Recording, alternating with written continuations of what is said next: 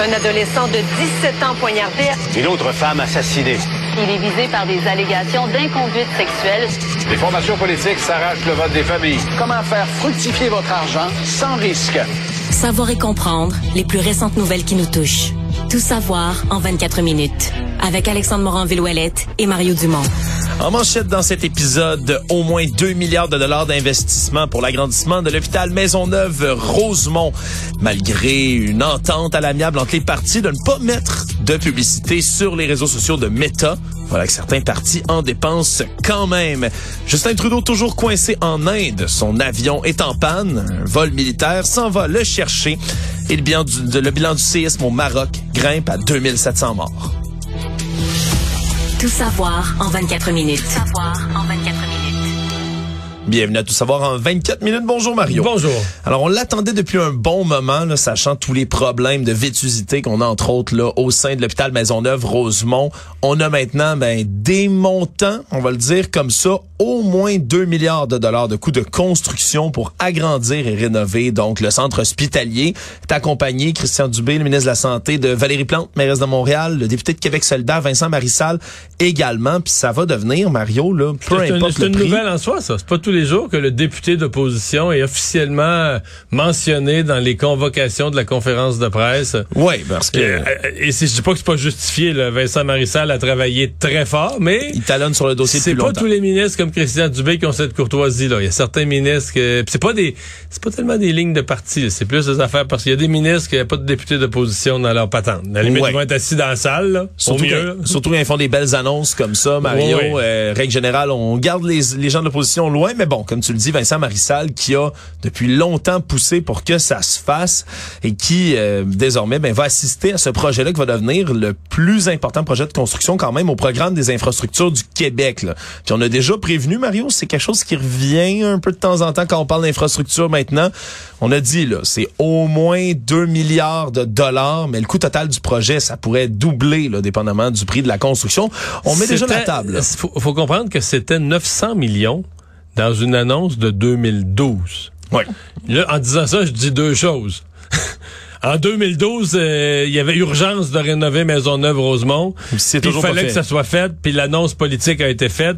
Et deuxièmement, ben, en disant ça, je dis quand on reporte des projets comme ça, la facture explose. Euh, C'était Ben- pré- C'était prévisible que de 900 millions, moins d'un milliard. Ben, peut-être qu'à l'époque, on aurait dépassé les coûts, mais que là, à mon avis, même le 2 milliards, moi, je crois pas du tout. Je pense que ça va être plus que ça. Puis je le dis, ça va être plus que ça en disant, dépenser là, on n'a pas le choix. C'est un hôpital qui dessert le quart de la population de Montréal et qui est dans un état euh, franchement gênant. là. Bon, on parle de problèmes de ventilation majeurs, une façade qui menace de tomber. Mais qui tient avec la broche. Physiquement, là. Physiquement de la pas, broche. Pas euh, comme veut dire une expression qu'on utilise. Non, non, non, Littéralement. littéralement, avec de la broche. Là. Ouais, donc c'est quand même urgent de faire ça. C'est 720 lits en chambre individuelle qui vont être offerts là, dans l'établissement euh, pendant ce temps-là.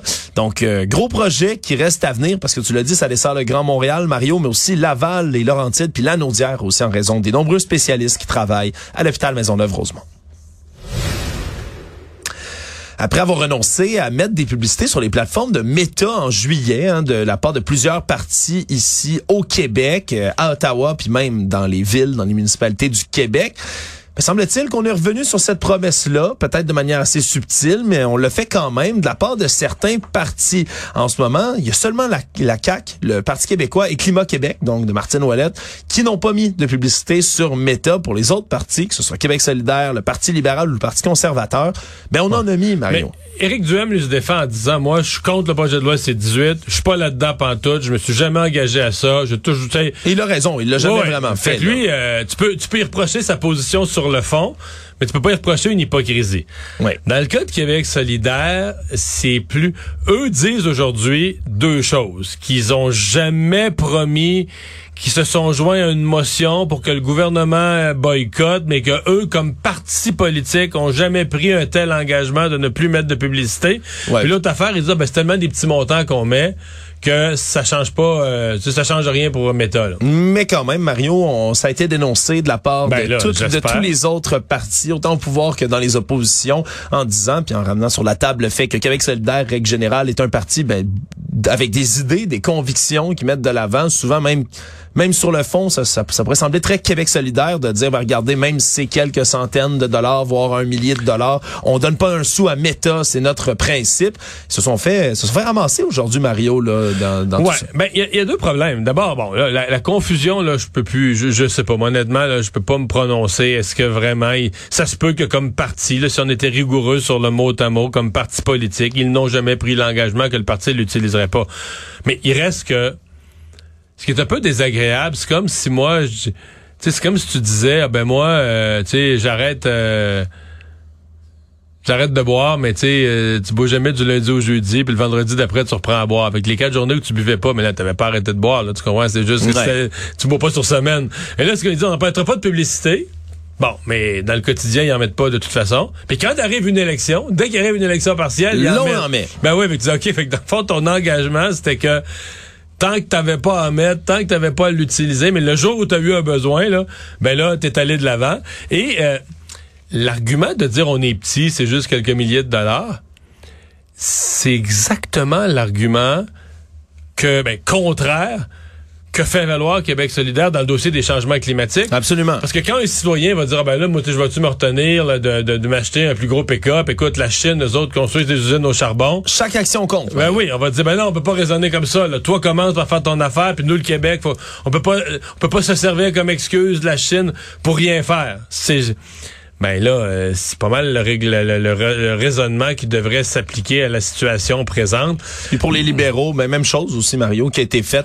Il y a deux publicités qui ont été mises en ligne le 9, nov- le 9 septembre dernier du côté d'Élise Avard Bernier.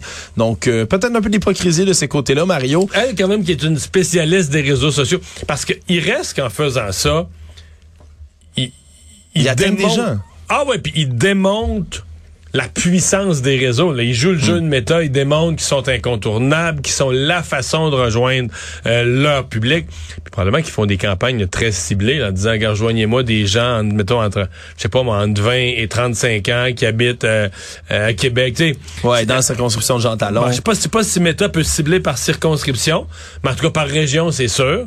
Fait que là, tu sais, tu fais de la publicité, c'est super, là, bien ciblé, mais en le faisant, tu viens exactement témoigner de la puissance de Meta, puis dire qu'ils sont incontournables.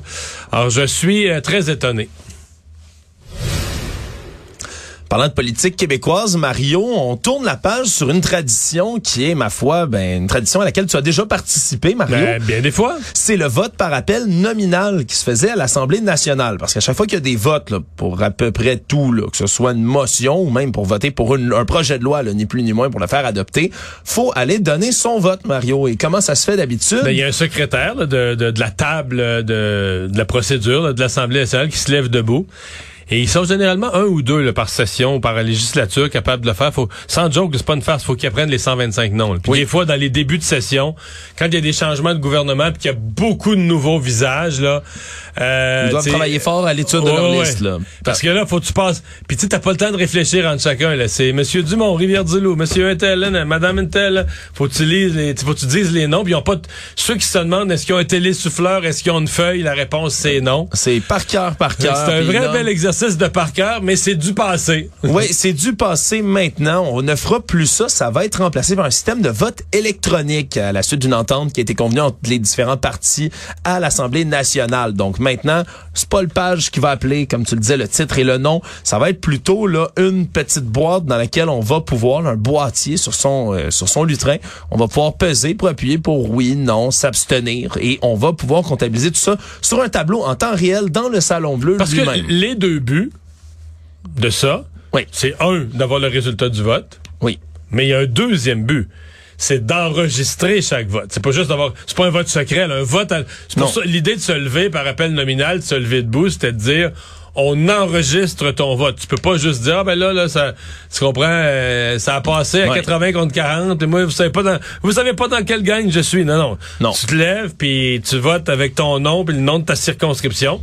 Mais là, tu vas l'avoir quand même. C'est-à-dire que n'importe qui va pouvoir aller sur Internet voir euh, Oui. le député de, de, de, de, de, de Manon Massé, Mercier, euh, Manon Massé, pardon, Sainte-Marie-Saint-Jacques. Voici ce qu'elle a voté.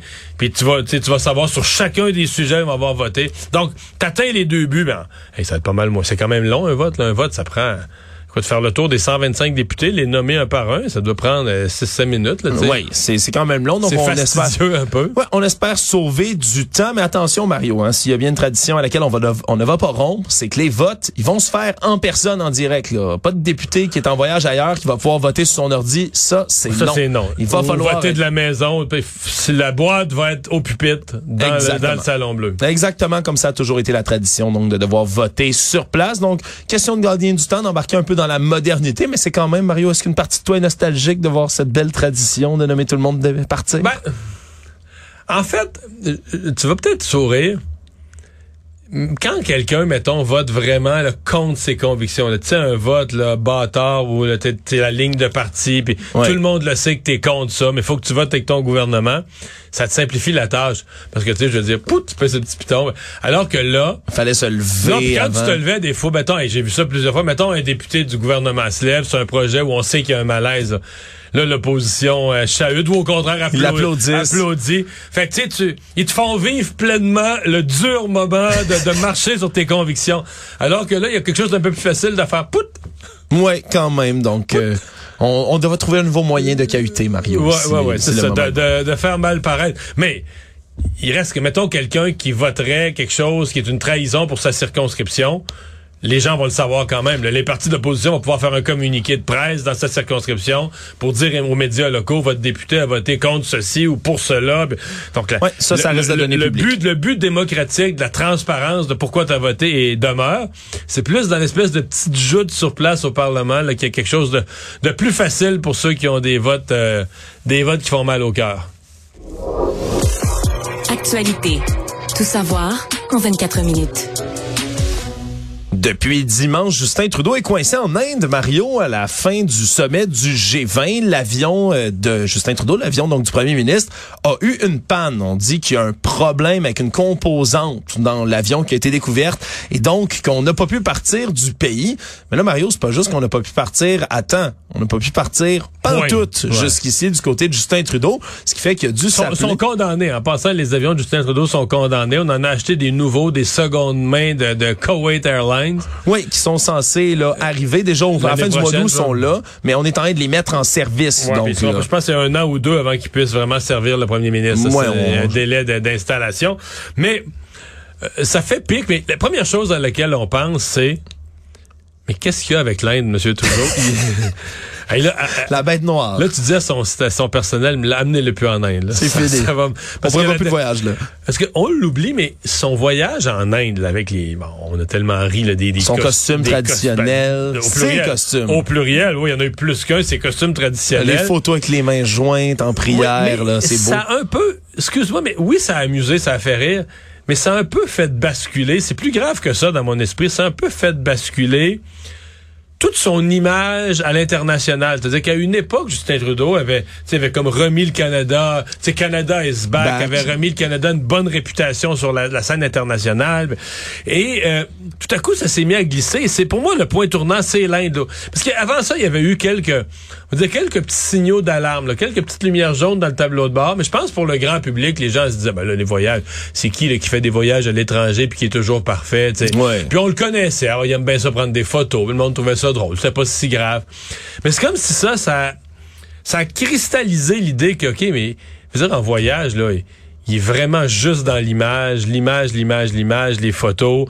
Puis là, à terme, ben, il fait le pitre. Pour ça, tu te rends compte, ben voyons, il y a un costume traditionnel de l'Inde, mais les gens de l'Inde, eux autres, il y a un monsieur, un habit noir, une chemise blanche, une cravate. Ouais. Qu'est-ce que notre premier ministre fait avec l'habit traditionnel d'un pays que les locaux portent pas pantoute? Ouais, dans lequel il est en visite comme ça. Est-ce que quoi il a l'air? Est-ce que ça se veut respectueux? Est-ce que ça se veut moqueur? Il y avait toutes sortes de questions qui avaient été soulevées à les l'époque. gens- Ben, mais c'est comme si quelqu'un arrivait ici puis il s'habillait, quelqu'un venait il s'habillait en mocassin, en ceinture fléchée, avec la ceinture, avec la tuque là, qui penche Ouais, du bonhomme carnaval, ouais, puis. Une, pi- une pipe longue, tu sais, comme dans le temps, on se dit, ouais, il rit-tu Qu'est-ce qu'il fait? Il rit-tu nous autres? Il veut, il veut-tu nous honorer ou nous déshonorer? Tu te poserais la question. Donc, c'est un premier gros faux pas, là, faut dire. C'est pas de la faute de Justin Trudeau lui-même si l'avion. son avion est Non, pas, pas parti, mais... Mais Alexandre, tout a mal été, là. Son premier voyage en Inde avait mal été, mais là, tout mal... Au G20, ça n'a pas été bien du tout. Non. Au G20, ses positions... euh, bon, ça, c'est pas de sa faute. Sur l'Ukraine, là, ça glisse, mais il reste qu'il a pas réussi à, à gagner... établir sa marque à établir sa marque.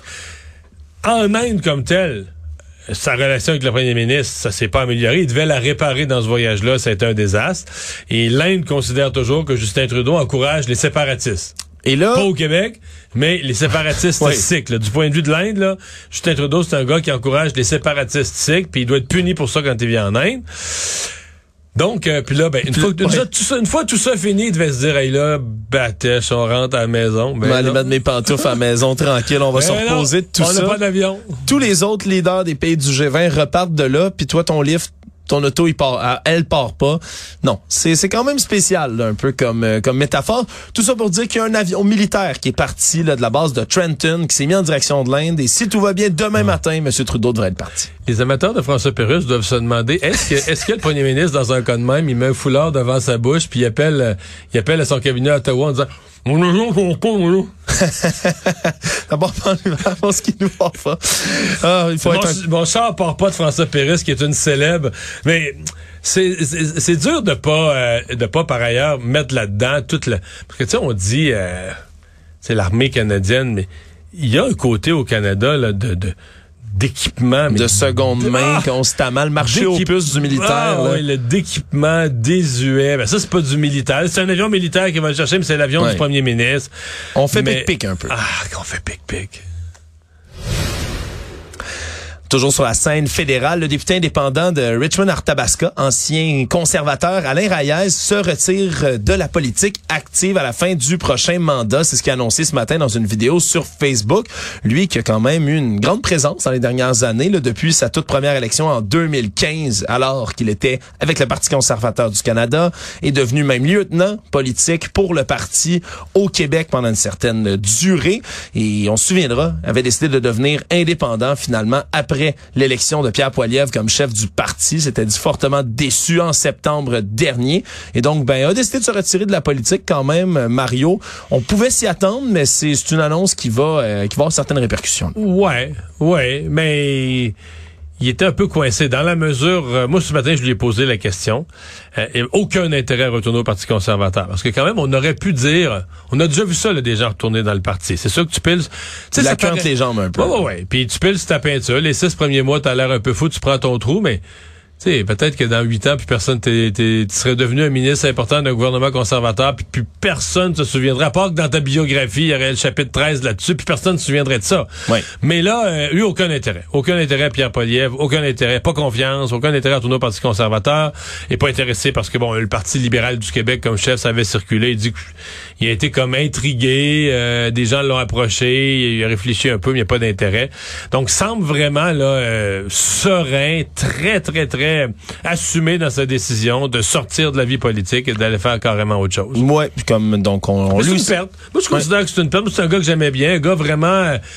euh, c'est drôle parce que Pierre Poilievre mise beaucoup dans son slogan sur le gros bon sens. Ouais. Alors moi, à mon avis, Pierre Poilievre, oui, sur l'inflation, sur quelques affaires, il y a des propositions de gros bon sens, mais dire au monde d'acheter des bitcoins, c'était loin du gros bon Non, sens. c'est ça. Il y en a quelques-unes comme ça. Pour moi, l'incarnation du gros bon sens, c'est Alain Reyes, le gars raisonnable, ancien directeur d'école, conservateur parce qu'avec des valeurs économiques, familiales, le travail, tout ça. Mais pas social, là. Mais non, puis pas capoté sur rien, pas dans aucun extrémiste. Fait que moi, si tu me demandes le gros bon sens tel qu'incarné au Québec par un conservateur du Québec, c'est plus Alain Reyes que Pierre Poilievre. Mais bon, c'est pas lui qui a gagné la course à la chefferie, hein?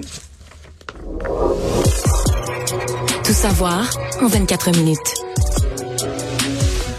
Le service de police de la ville de Montréal en ce moment lance un appel aux citoyens. Mario sont dans une opération pour retrouver des kits de suicide. Non, non, vous avez pas mal entendu. Il y a ces fou, kits, ouais, qui seraient en distribution en ce moment, une dizaine qui auraient été livrés là, donc à quelques adresses montréalaises, entre autres, parce que c'est un citoyen de Mississauga en Ontario, Kenneth Law, 57 ans, a été arrêté là en mai dernier par la police de Peel en Ontario. Lui fait face là, à une quinzaine de chefs d'accusation pour avoir aidé ou des personnes à se suicider. C'est 14 ans d'emprisonnement, ça, Mario, là. C'est passible de ça, quand même. Donc, graves accusations contre lui.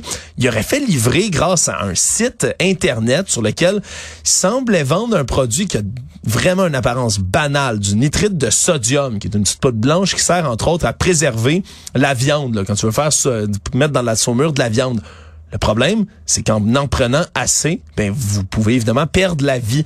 Et c'est des kits comme ça qui auraient distribué sur Internet plus de 1200 adresses dans 40 pays différents. Donc on a même des policiers, Mario, de Grande-Bretagne, des citoyens un peu partout dans le monde qui eux aussi enquêtent en collaboration avec la police ontarienne, avec maintenant la police de Montréal également. Puis c'est pas des blagues. On dit qu'au Canada, ce produit-là serait lié à 120 suicides différents dans le reste du Canada. En Grande-Bretagne, on enquête sur 88 décès au nitrite de sodium pur à presque 100% Donc, euh, drôle de cas, Mario. Puis on rappelle du côté de la police que de posséder ce nitrate-là, C'est c'est pas illégal en soi. non? Non, c'est ça, ce n'est pas illégal en soi. C'est un produit qu'on peut utiliser pour toutes sortes de choses, là, qui évidemment peut devenir toxique et fatal en, en l'ingérant assez. Mais en ce moment, de posséder ça pour les gens qui en ont, puis qui auraient peut-être des idées noires, puis qui voudraient s'en servir, mais sachez que de le remettre à la police, vous n'aurez pas d'accusation contre vous. C'est vraiment l'incitation au suicide qui est un cas qui est passible la ligne est mince, là. Mais si tu le vends comme tel, comme un kit de suicide, je pense que là, on peut dire que, ouais, là, là, là, tente dans l'incitation euh, ou l'encouragement au suicide. Absolument. Économie. On a dressé plusieurs bilans économiques, bien évidemment, depuis la fin de la pandémie, Mario, mais ce qu'on semble apprendre aujourd'hui, c'est que la vente de meubles s'essouffle autant au Canada qu'au Québec et aux États-Unis. On parle entre autres aux États-Unis quand même de la marque de luxe RH qui vend toutes sortes de meubles, qui a baissé son chiffre d'affaires, puis pas rien qu'un peu, là, de 19% Lazy Boy, bien connu hein, pour les Ouais. fameuses chaises dans lesquelles on se penche, 20% aussi de ses ventes qui sont tombées. Et c'est la même chose ici au Québec, là, le groupe BMTC qui est tangué, Oui, les anciens des, des, des moins bons chiffres là, au dernier trimestre. là. Ouais, 23% de réduction par rapport à l'an dernier. Le détaillant Léon aussi, grosse baisse de ses ventes pan-canadiennes. Mais, mais d'après moi, il y a une coupe d'affaires là-dedans. D'abord, les taux d'intérêt. Beaucoup de gens qui vont financer leurs meubles. Ouais. Donc, sur des prêts. Donc là, Sur le une taux, certaine le- durée. le taux d'intérêt vient jouer. Mais l'autre affaire, c'est la baisse considérable de la construction. Une partie des meubles que tu vends, c'est du meuble de remplacement. Ouais. Mais une partie des meubles que tu vends, c'est des gens qui emménagent. là. Tu sais, Ouais. tu, vas acheter- tu te fais construire un condo neuf. Ça se peut que tu amènes tes meubles de ton ancien appartement, mais ça se peut que tu dis, hey, là, on rentre d'un condo neuf. On remet tout, on repart Ouais, à tout cas, zéro. une partie des électroménagers, tu, vas- tu vas rentrer avec du neuf. Alors la baisse de la construction résidentielle, à mon avis, là, ça vient, ça vient jouer aussi là-dessus. Oui, puis selon un analyste du commerce de détail chez KeyBank Capital Markets, euh, monsieur Brad Thomas, lui dit ben c'est beaucoup en retour de la pandémie aussi là. Oui, évidemment, il y a les pressions de l'inflation, il y a le fait que les on construit de moins en moins de nouveaux logements, que les gens vont donc moins avoir tendance à déménager, mais aussi parce que ben pendant qu'on Il y était en pandémie, en ont acheté. ben, il y a beaucoup de gens qui ont acheté, puis quand on passe notre temps confiné, ben dans notre maison, on a le goût de la rendre belle, on a le goût d'acheter des meubles. Donc a- on, on Et parle là, on, les vraiment rechange, plus. on les rechange pas l'année d'après. On les rechange pas de l'année d'appel, donc c'est ce qui pourrait justifier justement cette nouvelle baisse dans la vente de meubles. Le monde. Depuis vendredi dernier, on s'affaire pour tenter de trouver des survivants de ce séisme au Maroc, dont le bilan est tombé là à près de 2700 morts, là, 2681 pour être précis, 2501 blessés dans le dernier bilan dressé par le gouvernement marocain, alors qu'on on- la course s'est lancée pour tenter de trouver des survivants, Mario. là. On se souviendra, dans le séisme qu'il y a eu l'an dernier en Turquie, on a réussi à trouver des gens là, jusqu'à six jours et demi après la catastrophe. Donc l'espoir demeure quand même de trouver des survivants, mais plus le temps passe, évidemment, moins on a de chance d'en retrouver sous les décombres. C'est quand même là tout un séisme qui a frappé, le plus meurtrier depuis plus de 60 ans au Maroc. Et dimanche, on a accepté les offres de quatre pays différents de recherche et de sauvetage. L'Espagne, la Grande-Bretagne, le Qatar et les Émirats arabes unis. Ce sont les quatre seuls pays pour l'instant qui vont envoyer officiellement matériel et secours pour venir aider le Maroc. Mais c'est quand même toute une tragédie qui vient de frapper. Puis c'est surtout, Mario, des villages reculés, éloignés, Ah qui ont été détruits, là, complètement rasés. Mais c'est par parce que c'est beaucoup les villages avec de la construction en terre cuite, là, qui avaient euh, aucune résistance là, à ce genre de, de puissant tremblement de terre. Ça faisait un bout de temps qu'il n'y en avait pas eu là, au nord de l'Atlas, euh, euh, au Maroc. En je, je lisais ce matin que dans les années 50, il y a eu quelques années difficiles, des tremblements de terre répétés, euh, fin années 50, début 60. Mais pas qu'il n'y en a pas eu du tout depuis ce temps-là, mais il n'y avait rien eu de vraiment puissant. Là, Ouais. Et là ils en ont eu euh, tout un, là, un des, euh, un des plus gros. Résumer l'actualité en 24 minutes, c'est mission accomplie.